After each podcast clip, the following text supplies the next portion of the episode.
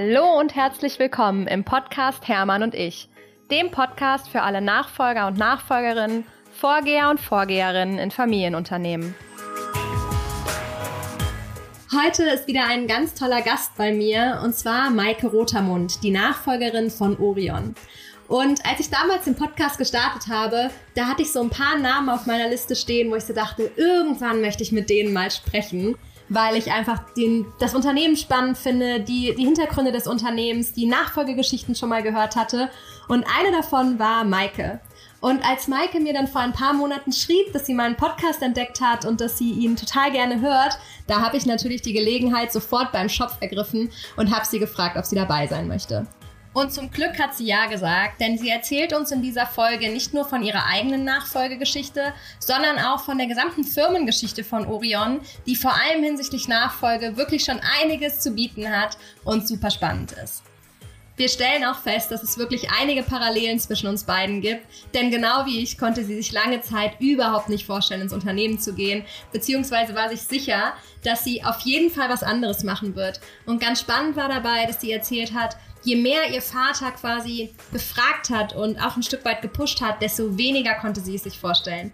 Aber genau wie mein Papa hat ihr Papa sich von Herzen gewünscht, dass sie es sich zumindest mal anguckt und dann wäre es auch okay, Nein zu sagen.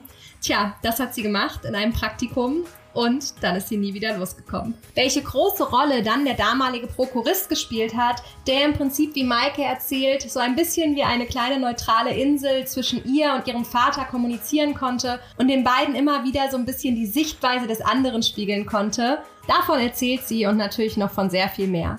Also lasst euch überraschen und habt ganz viel Freude beim Zuhören.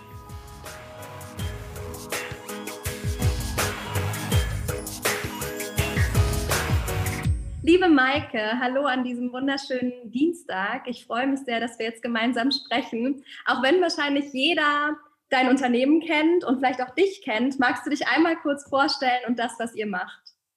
Ja klar, sehr gerne. Also erstmal Lena, ganz herzlichen Dank, dass ich dabei sein darf. Ich freue mich sehr, weil ich ja schon, wie ich die geschrieben hatte, viele Folgen von dir gehört habe und das auch immer sehr spannend fand. Ähm, mein Name ist Maike Rothemund. Ich bin 45 Jahre alt. Ich bin seit 2014 schon Geschäftsführerin vom Orion Versand. Ähm, das Versand klingt in dem Namen zwar mit drin, aber es ist eigentlich ja äh, fast wie eine kleine Gruppe intern. Ähm, innerhalb von Orion haben wir einen großen Großhandel, wo wir eben erotische Produkte vertreiben. Ähm, es gehören Läden dazu und es gehören äh, Versandhäuser, also Online-Shops in sechs verschiedenen Ländern dazu. Und ja, das ist Orion. Ja, super spannend. Ich finde, bei euch ist es so spannend. Können wir mal sozusagen ganz vorne in der Unternehmensgeschichte sozusagen anfangen? Ich glaube, deine, ich glaube, es ist deine Stiefoma, ne? Richtig, ja, genau. Beate Use ist ja wahrscheinlich auch fast jedem irgendwo ein Begriff. Ähm, magst du mal erzählen, wie das so, wie das so losging und wie uns eure Unternehmensgeschichte sozusagen ist? Ja, also ähm, wenn ich ganz zurück in die Anfänge gehe, dann ist das äh, ist tatsächlich ähm, Beate Use meinem Großvater über den Weg gelaufen, der gerade frisch getrennt war. mein Großvater hat damals schon ähm, Geld verdient mit ähm, Versand. Also der hat damals schon einen Haarwasserversand gemacht und solche Sachen, solche Geschichten.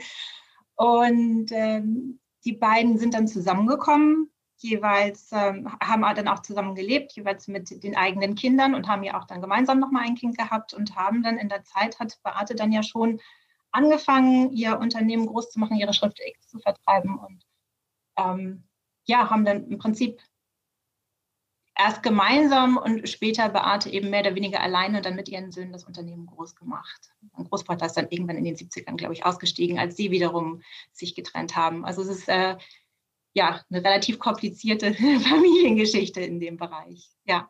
Und wenn du jetzt sagst mit ihren Söhnen, du hast ja gerade gesagt, die beiden zusammen hatten ein Kind, ne? also wahrscheinlich ein Sohn war der gemeinsame ja. und der andere Sohn war von ihrer Seite. Ja, ganz genau. Also Beate Use hat ja schon einen Sohn aus erster Ehe. Mein Großvater hatte auch zwei Kinder. Also das, da war mein Vater eben mit dabei. Mein Vater war mit dem Unternehmen und gemeinsam hatten die noch einen Sohn. Ähm, und die drei Söhne waren dann auch von früh an im Unternehmen tätig. Also die wurden schon als Jugendliche mit hinzugezogen, im Lager zu helfen und mit auszuhelfen und so weiter. Ja. Ja. Und wie war dann die Entstehungsgeschichte quasi von Orion aus Beate Use heraus? Ja, also da müsste ich ja eigentlich fast meinen Vater dazu holen, der das noch viel besser erzählen kann. Und deswegen ähm, muss ich dem vielleicht sogar ähm, etwas hinzusetzen. Es ist so, wie ich es natürlich immer verstanden habe, wie es unser Bereich der Familie auch immer, äh, wie, wie, ich es miterlebt habe. Also insofern ähm, ähm, würde man mehr Leute fragen, würde man sicherlich mehr Perspektiven auf die ganze Geschichte bekommen. Ähm, dem sei also verziehen, dass es nur einseitig ist. Aber so wie ich es eben miterlebt habe oder wie mein Vater es eben wahrgenommen hat, wurde die Entscheidung damals getroffen, ähm, das Unternehmen aufzuteilen zwischen den Söhnen und äh, der Versandhandel und damals der Verlag. Also damals gehörte zu der Gruppe auch ein Verlag, wo so diese Aufklärungs-, diese typischen Aufklärungsbücher verlegt wurden. Ähm, den sollten mein Vater und mein Stiefonkel bekommen.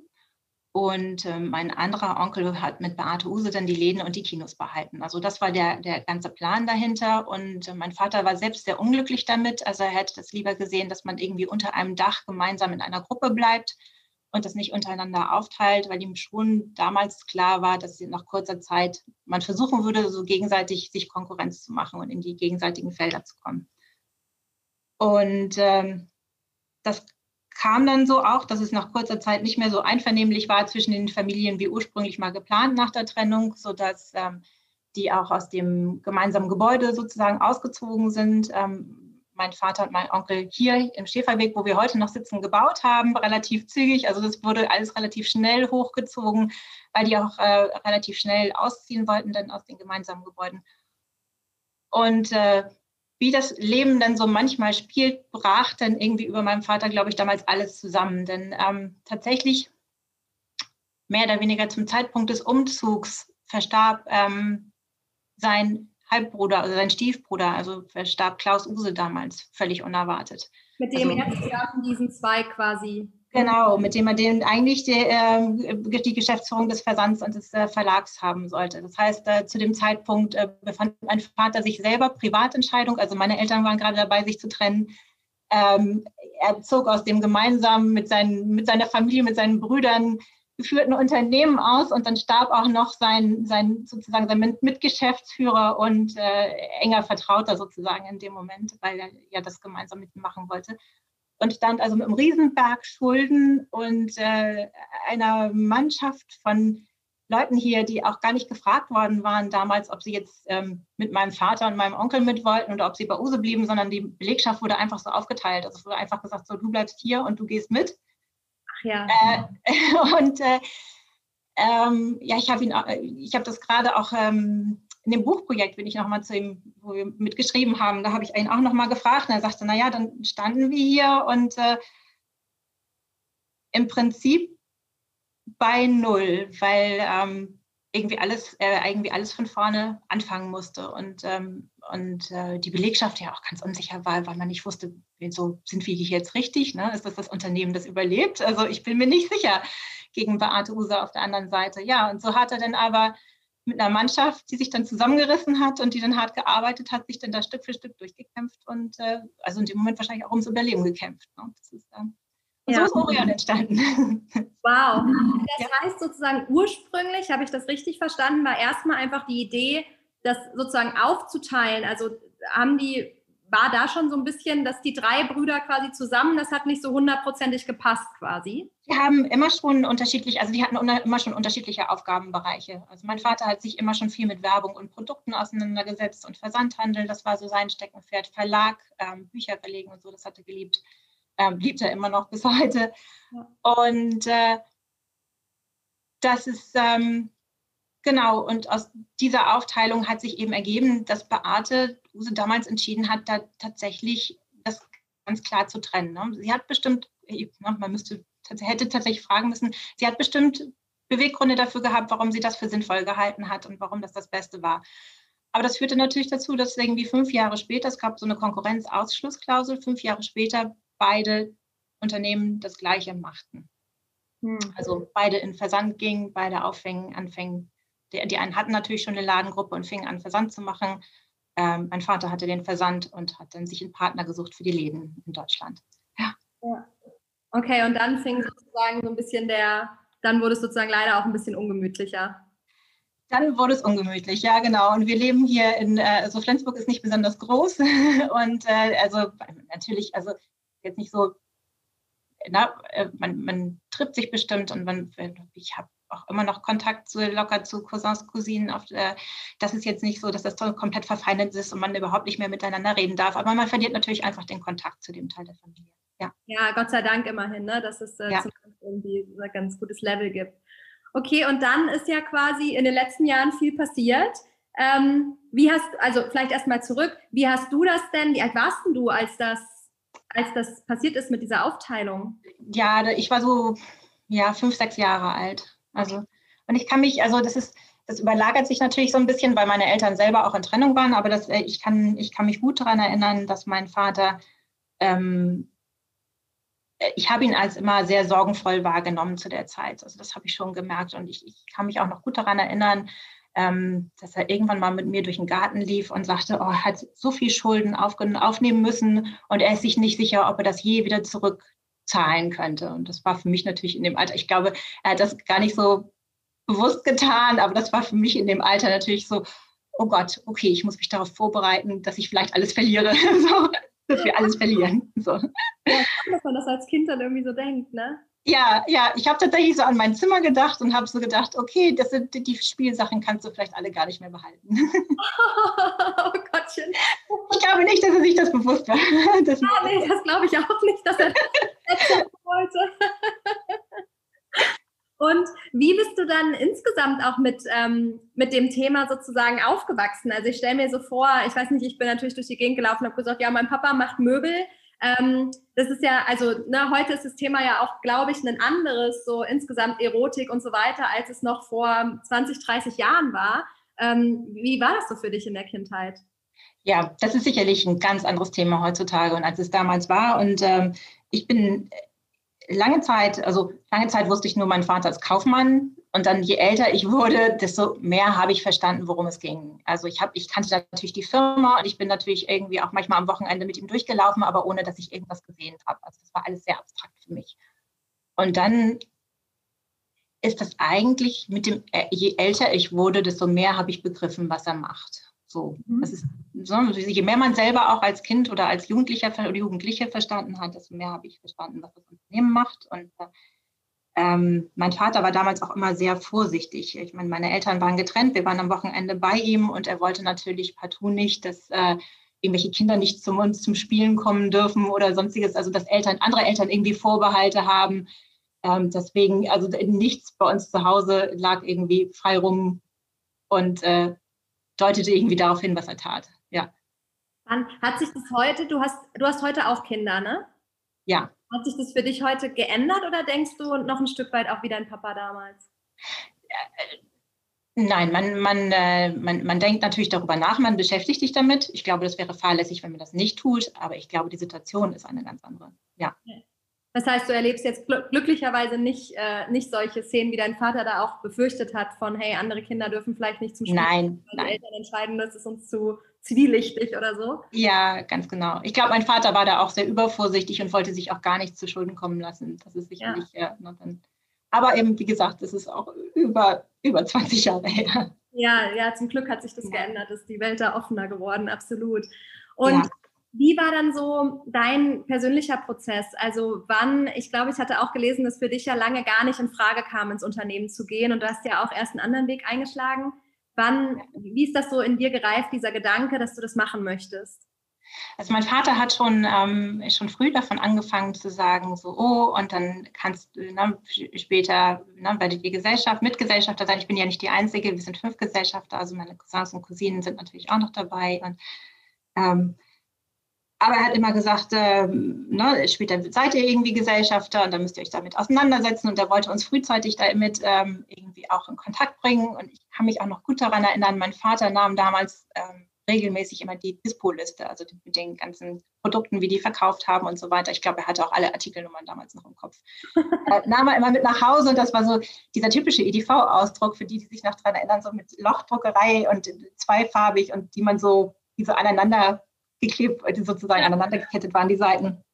Und das blätterte er am Wochenende immer durch. Und dann kam er immer und sagte immer, Maike, und guck mal, hier siehst du die Verkäufe von der Woche und von der Vorwoche und vom Vorjahr und pro Produkt. Und ich glaube, je mehr er versucht hat, mich dafür zu interessieren, desto mehr habe ich mich innerlich dagegen gewehrt. Also je, je mehr er versucht hat, mir die Welt zu öffnen und zu sagen, guck mal, wie spannend das ist, desto mehr habe ich gesagt, also was auch immer ich mache, ich mache nichts in die Richtung.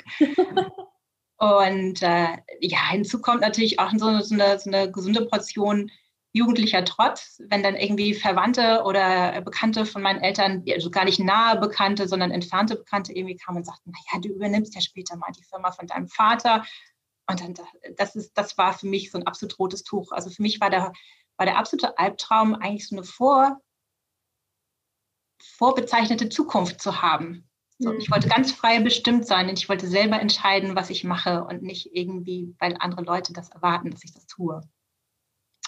Was natürlich also auch nicht immer richtig ist, weil man sich auch Dinge verbaut. Aber das ist, da muss man wahrscheinlich auch erstmal seinen eigenen Weg finden. Und ich bin dann erstmal, ähm, ja, ich bin nach England gegangen und ich habe aber dann doch Wirtschaft studiert und äh, nicht Mikrobiologie, wie ich das ursprünglich mal vorgehabt habe.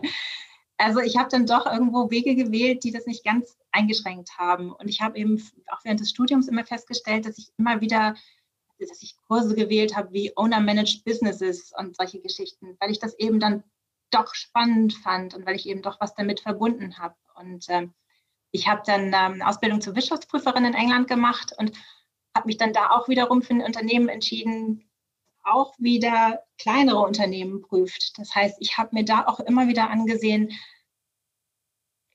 oder ich fand das da sehr spannend zu sehen, was sind das für Persönlichkeiten, die das Unternehmen führen und wie, wie, unterschiedlich die sind. Also das ist ja das, was man lernt. Also dass es keiner gleich ist und dass die alle unterschiedliche Stärken und Schwächen haben und es nicht einen Gründertyp oder einen Geschäftsführer oder Geschäftsführerinnen-Typ gibt. Und äh, ja, so hat sich das immer wieder in meinem Leben wie ein roter Faden, hat es mich dann doch begleitet.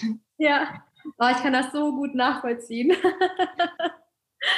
Und äh, okay, und dann warst du also Wirtschaftsprüferin, hast in dem Beruf gearbeitet und wann ist dann ja. quasi der Knoten geplatzt? Ähm, das gab verschiedene persönliche Umstände und ich wusste, ich würde so für zwei, drei Monate nach Flensburg kommen. Und dann sagte er, und, und, mein Vater hat immer schon, also er hat mir auch immer Protokolle geschickt und so. Und ich weiß nicht, ob das bei euch so ist. Ich, bei uns wird viel mit Kürzeln gearbeitet.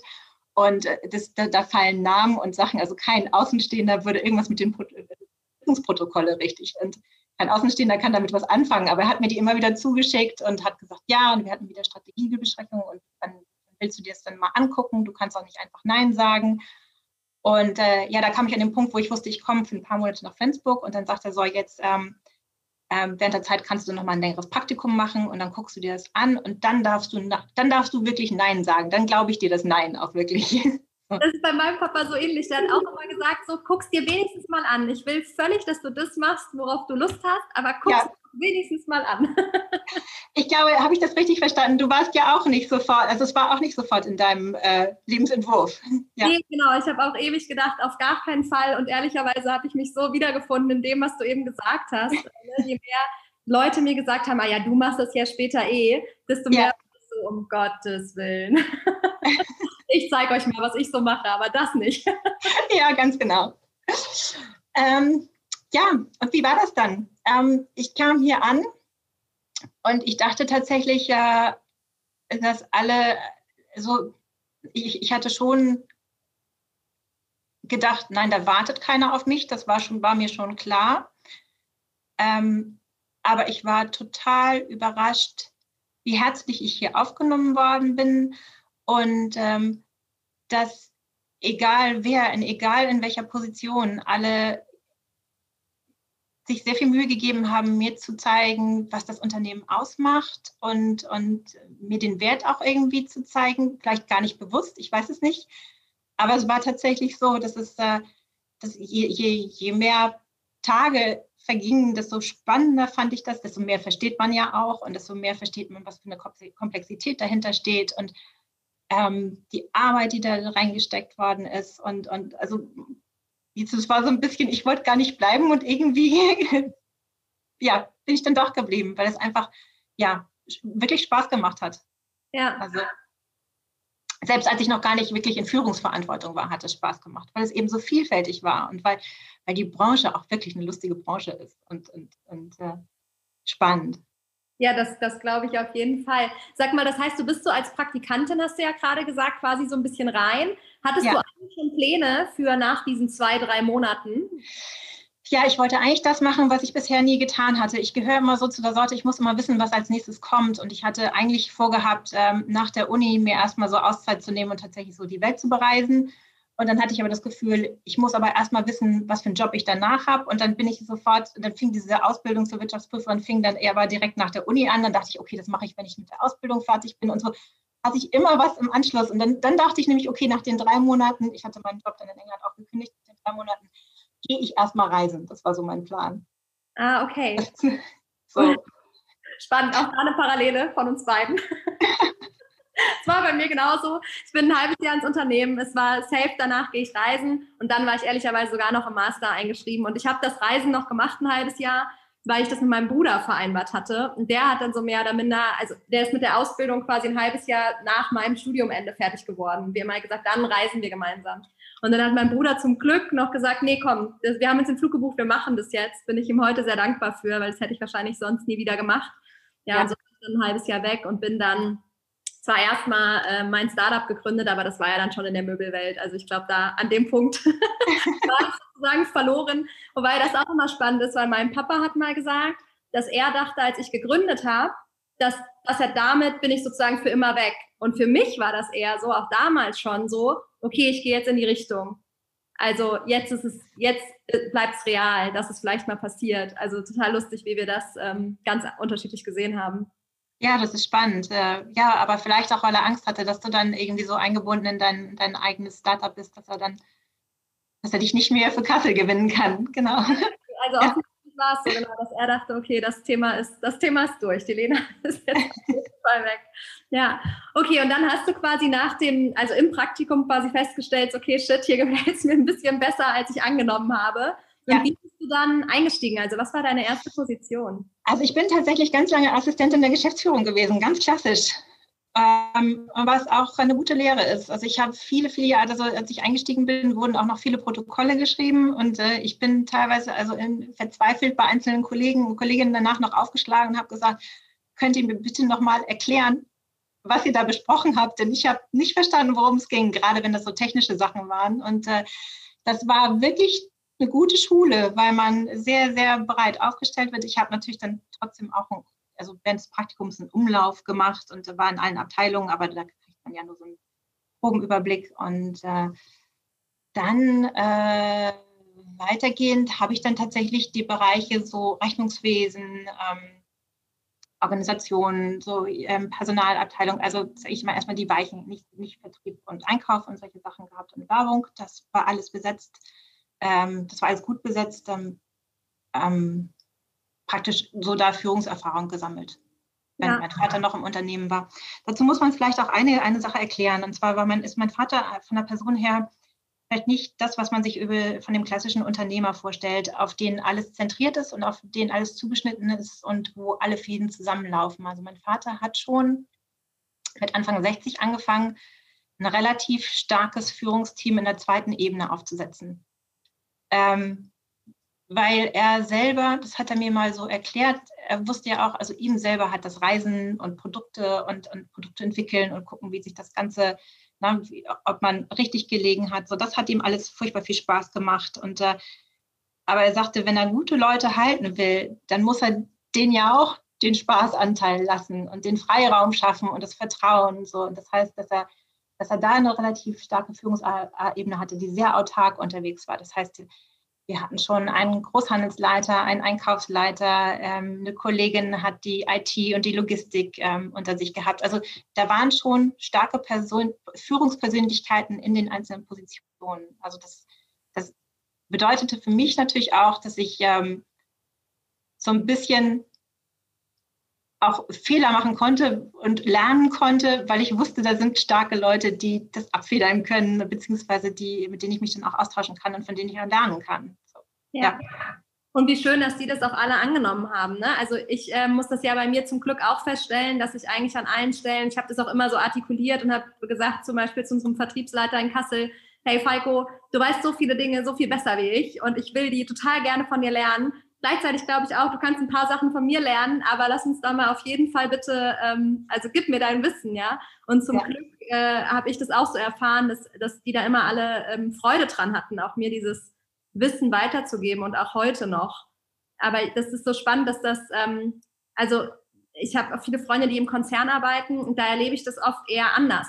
Und ich frage mich manchmal, woran das liegt. Ähm, dass äh, ja, ist das wirklich so dieses Familienthema oder dass den Mitarbeitern doch auch so bewusst ist, dass wir eben nur mal als Nachfolger irgendwie die Zukunft sind? Oder ne, woran liegt das, dass das, also ich höre das oft, dass dieses, diese Wissensvermittlung an die Nachfolger, gerade wenn die selber noch, ich sag mal, ein bisschen grün hinter den Ohren sind, ne, dass das, ja. dass das total gut funktioniert. Und dann hört man manchmal so die Stories aus irgendwelchen Konzernen, wo da teilweise so richtig hintenrum und weiß der Himmel was. Das habe ich zumindest ähm, nicht in der Häufigkeit erlebt bisher in Familienunternehmen.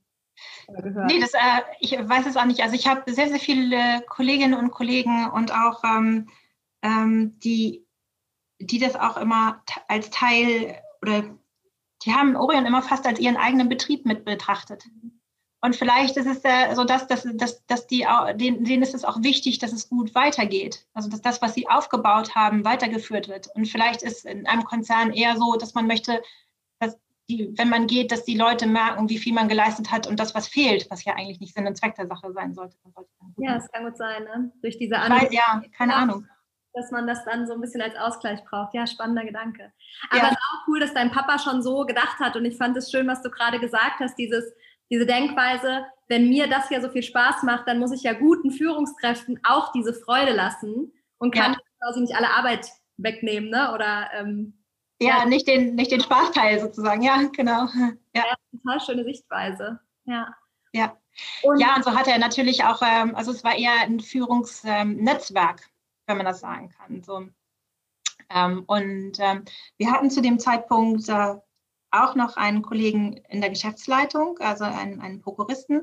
Und das war tatsächlich, äh, der, der, ist jetzt in Rente, aber das war tatsächlich für mich auch ein Vorteil, weil ich nicht immer direkt zu meinem Vater gehen musste. Also wir waren zwar jetzt in unterschiedlichen Bereichen unterwegs und ich kam natürlich auch mit dem Finanzbereich und einigen Sachen. Das sind nie Dinge, die haben ihn besonders interessiert. Also er war eher an Vertrieb und äh, Produkten interessiert. Sozusagen der Rest, das wusste er, ist nicht seine Kernkompetenz, will er sich auch nicht mit belasten.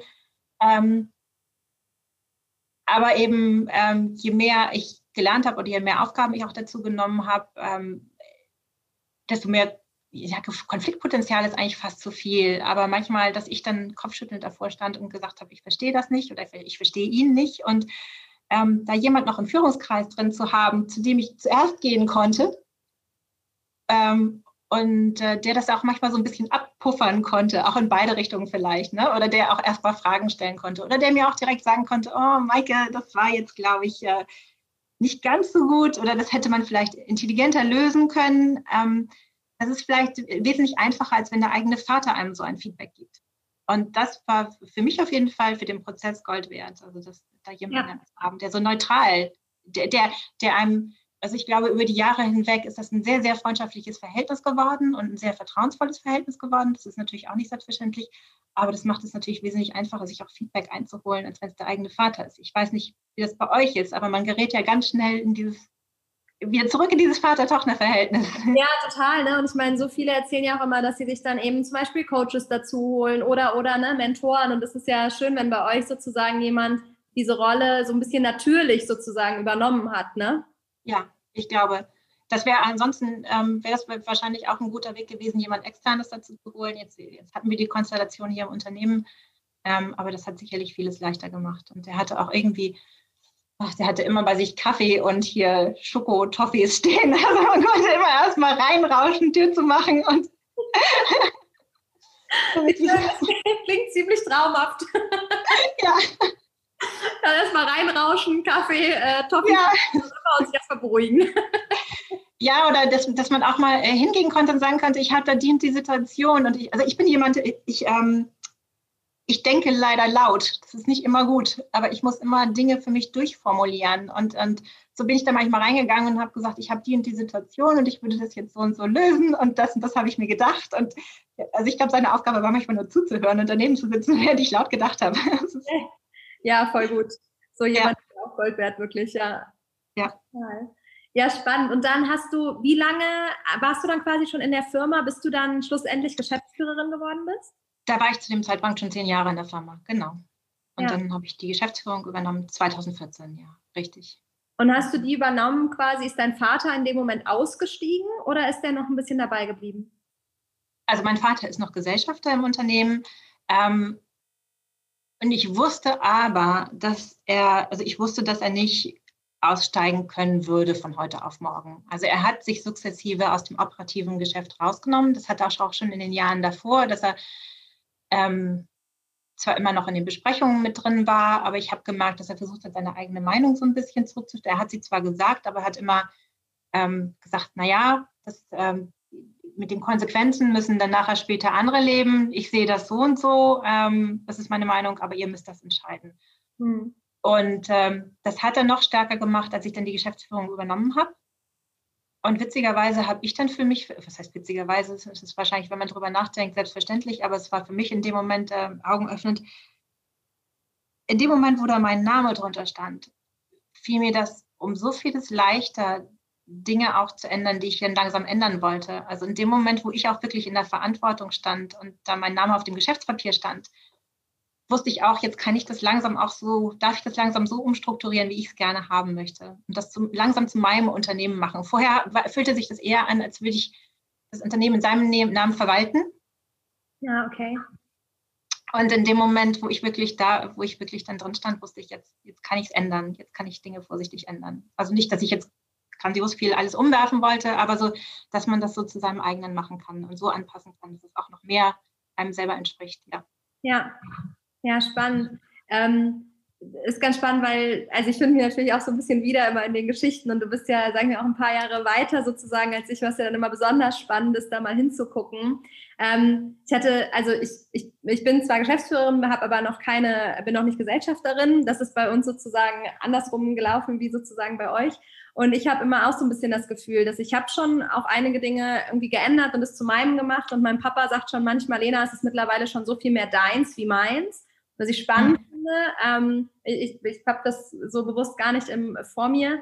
Und ähm, ich frage mich immer so, was diese, dieser Schritt jetzt auch diese Inhaberschaft sozusagen zu übernehmen, ob das nochmal so richtig was ändern wird. Und ich habe auch immer das Bauchgefühl, dieses, ja, dann bin ich, also wenn ich es dann, ich sage jetzt nochmal radikal, irgendwas doof mache, dann habe ich es aber mit meinem gemacht sozusagen. Ne? Dann habe ich den, den Papa sozusagen nicht mehr mit reingezogen. Ja. Äh, da äh, bin ich, also spannend, dass du das auch sagst, dass es dann echt nochmal anders war. Und in dem Zusammenhang gab es mal so den Punkt, wo mein Papa mal gesagt hat, Helena, immer wenn du so Sachen änderst, dann tut mir das halt manchmal auch weh, weil du änderst ja Dinge, die ich aus einem Grund so gemacht habe, was mir so ein bisschen gezeigt hat, dass es auch ein bisschen immer als Kritik an ihm aufkommt, was es ja nie ist, weil es geht ja einfach nur darum, ne, was braucht es heute, um irgendwie dann äh, langfristig erfolgreich zu sein. Aber gab es so ein Thema bei dir und deinem Papa auch? Ich, ich denke, da hat es ganz viele Dinge gegeben, wo er sagt, hm, das, das, das sehe ich nicht ganz so ähm, oder das würde ich anders machen. Aber er hat auch gleichzeitig immer wieder gesagt, so, ähm, er hat das Ganze jetzt, ich glaube, seit er 16, 17 ist, ist er in der Branche. Und er sagte, er hat alles schon mal durchgemacht. Und er sagte, du wirst zentralisieren, du wirst dezentralisieren und dann wirst du wieder zentralisieren. Sagte, das habe ich alles schon vier, fünf Mal hinter mich gebracht.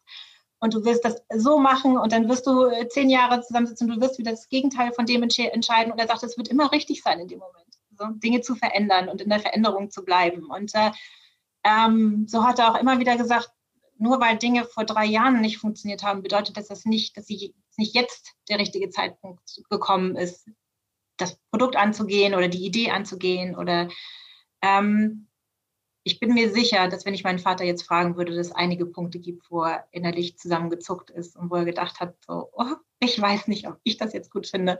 Und jetzt, wo du fragst, ja, eine Sache definitiv. Ähm, also er hätte nie er hätte nie eine Dudes-Kultur eingeführt, also dass man du sagt in, in, Unternehmen. Das ist, aber ich glaube, das ist auch ein Generationenunterschied ja. und das kann ich auch nachvollziehen. Aber das, dadurch, dass wir natürlich auch viel im E-Commerce und Social Media Bereich unterwegs sind, ist das natürlich bei vielen Kolleginnen und Kollegen jetzt auch anders gelernt. Also wir haben das jetzt im Unternehmen, aber das hätte er, glaube ich, nie entschieden. Und ich weiß auch nicht, ich habe ihn nicht gefragt, aber ich weiß auch nicht, ob er es gut findet.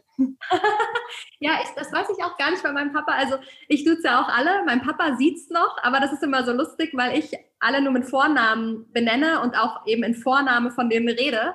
Und dann kommen eben manchmal so Sachen raus, dass mein Papa den Nachnamen gar nicht kennt aber die eben siezen will. Und dann kommen so Sachen raus, wie zum Beispiel, Herr, Herr Waldemar, können Sie das mal für mich machen? weil er natürlich den Nachnamen nicht kennt, weil ich immer nur von Waldemar rede oder so. Äh, das ist immer sehr lustig und äh, gibt immer viele Lacher im Büro, wenn er, wenn er dann, äh, wenn er dann so ein Zwischending macht. Aber ja, das wäre vermutlich, habe ich ihn auch nie so richtig zugefragt, aber. Dein Vater ist dann noch im operativen Geschäft tätig, ganz normal. Ihr macht das beide dann, oder? Ja, also im operativen, ja. sag ich mal, im Tagesgeschäft ist er ziemlich raus. Bei uns ist es genau anders verteilt wie bei äh, dir und deinem Papa. Also ich habe ähm, gerade das Thema Vertrieb, Einkauf, Marketing übernommen und das und auch Personal. Das sind so total meine Themen. Und mein Papa macht eben heute noch so Buchhaltung, Controlling und das sind so die Themen. Ach ja, da habe ich einfach keinen Spaß dran. Es ist, wie es ist, ja. Ähm, und mein Papa sagt immer mal so, aber das musst du machen, weil das ist das Wichtigste. Und auf der einen Seite sage ich, ja, du hast recht, aber ich meine, mit euch habe ich jetzt wieder ein Beispiel. das ist, natürlich muss ich es bis zum gewissen Grad, überhaupt keine Frage, ne? Aber dein Papa hat auch gesagt, hey Mensch, ich habe da, einen, äh, ich hab da eine Leidenschaft woanders und dann gibt es bessere Leute, die das machen können. Also ich glaube, das ist das, das Wichtigste, was man irgendwie mit auf den Weg nehmen kann. Ne? Also du bist in kein, du bist nie in allen Dingen perfekt. So. das heißt, du musst da, wo du Schwächen hast ähm, oder da, wo du eben auch nicht äh, die besonderen Kompetenzen hast, musst du Leute finden, die zu dir passen und die dich ausgleichen. So, das ist die ganze Geschichte. Ja. Und äh, dann, dann das aber auch wirklich so zu machen und äh, sich das Team zusammenzuholen. Und äh, ähm, ja. ja. Und genau das Gleiche hat mein Vater auch gemacht. Ne? Der wäre in der Organisation, wäre da untergegangen. Hätte er da nicht gute Leute gehabt, die ihm immer anstandslos den Rücken freigehalten haben. Genau, und das, das ist also ne, genau, genau gegenteilig so bei, ähm, also, oder beziehungsweise mein Papa ist halt extrem zahlenlastig und da auch unfassbar gut, super Kaufmann, ne? Ja. Ähm, eben nicht so personalzentriert und so weiter. Da bin ich eben äh, ganz anders und äh, mir ist die Kultur da ganz anders wichtig und die Zusammenarbeit und Verantwortung abgeben und so, ne? Da sind wir ganz unterschiedlich und ich glaube, das ist jetzt auch im Moment auf jeden Fall noch so die letzte Hürde, die wir sozusagen nehmen müssen, dass er sich gut damit fühlt, mit der Lösung, die ich jetzt irgendwie mir gerade baue für diese Themen, die ihm so, so wichtig sind, aber die, die mir natürlich auch wichtig sind, aber an denen ich einfach keine zum einen keine Freude habe und dadurch wahrscheinlich auch nie der Beste sein werde. Und ähm, einfach sage, hey, lass mich mal auf die Sachen konzentrieren, die ich richtig, richtig gut kann, dann kann ich viel mehr Mehrwert bieten. Und ne, für den anderen Teil holen wir uns eben jemanden ran oder hole ich mir jemanden ran. Ja. Aber das ist noch so was, was, ähm, wo wir auf jeden Fall, die Hürde müssen wir noch nehmen, dass das, dass das dann auch so final passt sozusagen. und er sich gut damit fühlt. Ne? Weil ich finde es halt, mich belastet es immer so zu wissen, dass ich mache das jetzt im Zweifel so aber er sitzt zu Hause und hat Angst oder Sorge oder weiß ich nicht, vielleicht geht es nicht ohne, vielleicht wird das immer zu einem gewissen Grad irgendwie da sein, aber das gibt mir irgendwie ein ungutes Gefühl. Ich würde gerne, dass er zu Hause sitzt und beruhigt ist und weiß äh, und Vertrauen hat und weiß, dass das funktioniert. Ja, das ist, glaube ich, auch ähm, als Eltern oder als abgebender Elternteil, du hast eine schöne Formulierung dafür als Übergeber. Du hast noch einen anderen Ausdruck dafür gehabt. Vorgeher, sage ich immer. Als Vorgeher, ja, genau, das suchte ich gerade. Äh, als Vorgeher ist das natürlich, ähm, bist du natürlich auch doppelt emotional. Das ist einerseits dein Lebenswerk, was da steht und was abgegeben wird. Und dann ist es dein Kind. Und du möchtest ja auch, egal was deine Kinder machen, möchtest du ja, dass es denen gut geht und dass es, äh, also ich glaube, man kann sich, glaube ich, nur Sorgen machen in der Situation. also man hat, ich glaube, sie, man, man, hat wahrscheinlich Vertrauen, aber das hindert einen ja nicht daran, ähm, zu hoffen, dass es weiterhin gut geht und sich immer mal wieder Gedanken zu machen, ja. Das stimmt total. Wenn du jetzt so zurückblickst auf deine ganzen letzten Jahre ähm, in dem wundervollen Unternehmen, was waren so die herausforderndsten, herausforderndsten Situationen, die du gerade auch in Bezug auf die Nachfolge so hattest? Also die herausforderndsten Situationen waren tatsächlich häufig dann, wenn es irgendwo mit Personal zu tun hatte. Und ich glaube, eine ganz, ganz besondere Herausforderung war tatsächlich so klischeehaft, das jetzt klingt Corona, weil das so allumfassend war und weil das so ähm, den, ganzen, den ganzen Betrieb wirklich betroffen hat und jeden betroffen hat. Und ähm, das war, ja, das war wirklich eine herausfordernde Situation. Und auf der anderen Seite haben wir auch ähm, die Zeit wirklich sehr, sehr gut genutzt. Und ich habe wieder gesehen, dass, wenn es darauf ankommt, dieses Führungsteam oft wirklich super funktioniert und jeder mitgezogen hat und ohne irgendwie großartig was zu sagen, alles daran gesetzt hat, äh, die alles umzusetzen, was irgendwie notwendig war, sei es Bestellungen sofort zu stornieren, weil wir nicht wussten, wie es weitergeht oder ähm, Hygienepläne aufzustellen oder äh, unsere IT, die die ersten Wochen daran gearbeitet hat, hier ein Unternehmen auf einmal komplett auf digital zu ziehen, was, was auf dem Weg dahin war, aber was eben längst noch nicht da war. Also wir hatten die Betriebsvereinbarung in der Schublade für mobiles Arbeiten, aber wir waren noch nicht so weit. So. Ja. Ähm, also insofern ja, also im, im, Nachhinein, jetzt wo wir es, äh, ich meine, das wird uns auch bis in den Herbst begleiten, aber im Nachhinein war das eine ganz tolle Erfahrung, aber mittendrin war es auch teilweise echt schwer. Ja, I feel you, absolut. Ja. Ich habe gerade Gänsehaut gekriegt, weil das ist genau das Gleiche, was ich zum Glück erlebt habe. Und das war ja auch ein total schönes Gefühl, diese Zusammengehörigkeit so zu, zu ja. realisieren und mal so richtig zu spüren. Ja. ja, und das ist also, das ist, äh, das ist nicht nur bei den Führungskräften, also das ist durchgängig gewesen, dass jeder irgendwie alles möglich gemacht hat. Aber jetzt befanden sich ja natürlich auch ganz, ganz viele zu Hause in Ausnahmesituationen, auf einmal mit Kindern, kleinen Kindern zu Hause und so. Und ich glaube, jeder hat irgendwie so versucht, das Beste draus zu machen. Es war so ein Geben und Nehmen und alle haben versucht, gemeinsam irgendwie alles am Laufen zu halten. Ja. Äh, ja. Gott sei Dank hat es geklappt, wir sind noch da. Ja. Super. Ähm, um so zur Abschlussfrage zu kommen, äh, Maike, was würdest du anderen Nachfolgern und Nachfolgerinnen gerne mitgeben? Was sind so deine Top zwei, drei Sachen, wo du sagst, also wenn nichts, dann auf jeden Fall das, möchte ich euch sagen. Ja, also ich würde, ähm, ich würde auf alle Fälle immer mit auf den Weg geben, macht nicht den Fehler ähm, und denkt, äh, na, lehnt es nicht sofort ab, sondern guckt immer rein, guckt euch das an, ähm, weil Familienunternehmen ganz toll und ganz spannend sein können. Und es ist aber auch okay, dass sich dann, dann dagegen zu entscheiden. Ähm, und das Zweite, was ich mir gewünscht hätte, was ich viel früher getan zu haben, ähm, wäre mehr in den Erfahrungsaustausch mit anderen Nachfolgerinnen und Nachfolgern zu gehen. Ähm, wie du eben gerade sagtest, dass du dich in ganz vielen Teilen wiedererkennst. Ich dachte immer, unsere Nachfolgegeschichte wäre keine typische Geschichte und ich würde mich nirgendwo anders wiederfinden. Also ich, ich weiß nicht, warum ich so naiv war, aber ähm, und ich dachte, ich hätte niemanden, mit dem ich mich austauschen kann. Und bis ich dann eben auch über, über gerade über eben das Internet und Podcasts und auch deinen Podcast und andere Geschichten gedacht habe, oh Gott, und man wird auch dankbar dafür, wie gut es eigentlich gelaufen ist, weil man diesen Vergleich gar nicht gehabt hat. Ähm, also tauscht euch aus, auf jeden Fall. Und äh, ähm, ja, lasst, seid, seid gnädig euren eigenen Fehlern gegenüber, aber auch ähm, dem Vorgeher oder der Vorgeherin gegenüber. Denn die, ich glaube, die Verantwortung abzugeben ist ein immenser Kraftakt. Und ich glaube, man kann es erst wirklich verstehen, wenn man selber in der Situation gewesen ist. Kommen wir zum Glück alle immerhin da. Ja. Mal, ich weiß gar nicht mehr, wer das zu mir gesagt hat. Ich glaube, das war die, ähm, nee, ich weiß nicht mehr, in welcher Folge das war. Aber da hat eine zu mir gesagt, Lena, die, zum Glück ist dieser Podcast quasi für immer da, weil das Internet vergisst ja nichts. Und wenn ich in 30 Jahren dieses Unternehmen übernehme und dir erzähle, wie schlimm es ist mit meinem Kind, dann hol bitte diese Folge raus und stell mir vor.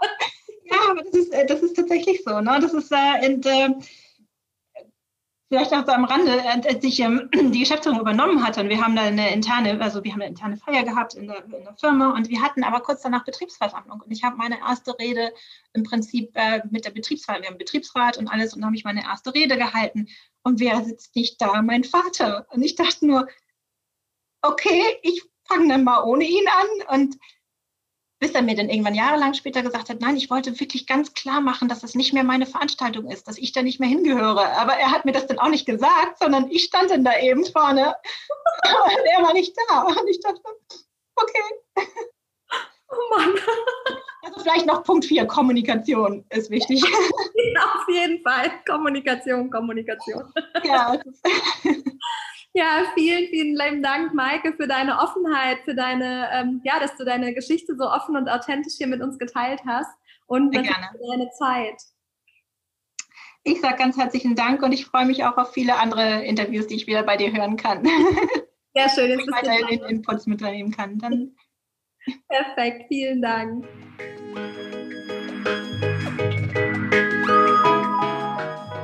Ich hoffe, mein Gespräch mit Maike hat euch mindestens genauso inspiriert wie mich. Und wenn euch diese Folge gefallen hat, dann freue ich mich riesig, wenn ihr mir eine Bewertung bei iTunes da lasst. Schreibt mir gerne in die Kommentare unter LinkedIn oder Instagram, wenn ihr noch Fragen habt, was ihr von der Folge haltet, welchen Podcast-Gast ihr euch vielleicht in der Zukunft noch hier wünscht und alles andere, was ihr sonst noch loswerden möchtet.